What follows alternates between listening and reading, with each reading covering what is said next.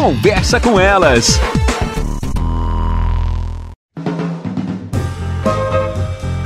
Olá, eu sou Cristiane Finger, jornalista. Ana Paula Lundegren, psicóloga. Estamos começando mais um Conversa, Conversa com elas. Me chamou muito a atenção que as minhas filhas foram fazer uma atividade física externa e quando o professor as viu, a primeira coisa que ele disse foi: Hoje eu não quero grito. Uhum. Quando nós voltamos dessa atividade, entramos no carro e disse: Meu Deus, mas nem aqui vocês podem gritar, vocês podem correr, vocês podem, né, extravasar. Onde vamos fazer isso? Porque dentro do apartamento não dá, porque os vizinhos reclamam.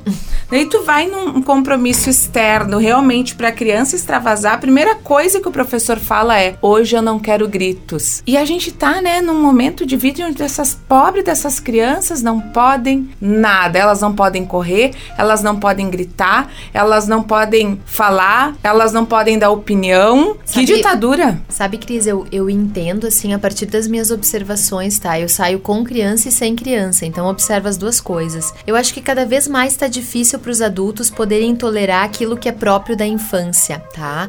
Então, assim, quando a gente pensa no que, que é próprio da infância, né? As crianças são agitadas por natureza, as crianças elas gostam de correr, se movimentar. A minha casa é uma gritaria sem, sem parar, assim. Tem vezes que eu tenho que sair um pouco porque eles não param de gritar. Por que, que as crianças gritam, né? Os menores gritam porque eles ainda não têm a consciência da modulação vocal, né? Então eles entendem que se eles gritarem, quanto mais alto eles gritarem, mais rápido eles vão vão ser atendidos, mais facilmente as pessoas vão escutá-los. Eles não conseguem ainda modular, inclusive modular a voz para uma relação social, que é aquilo que nós vamos aprendendo à medida que nós vamos crescendo. É melhor não gritar, aqui nesse espaço você não pode gritar, aqui você não pode fazer isso. Quer dizer, as crianças não têm tudo isso organizado dentro de si ainda. Nós vamos organizando isso junto com eles, à medida que nós vamos propiciando experiências para eles conviverem socialmente. Como é que uma criança aprende a conviver? Conviver vivendo, não é trancada dentro de casa. Então nós temos que sair para os ambientes e os ambientes que se propõem a atender crianças, na minha modesta opinião, tem que ter essa clareza de que as crianças vão lá para ser crianças. Então elas vão correr, vão pular, vão querer escalar, vão querer.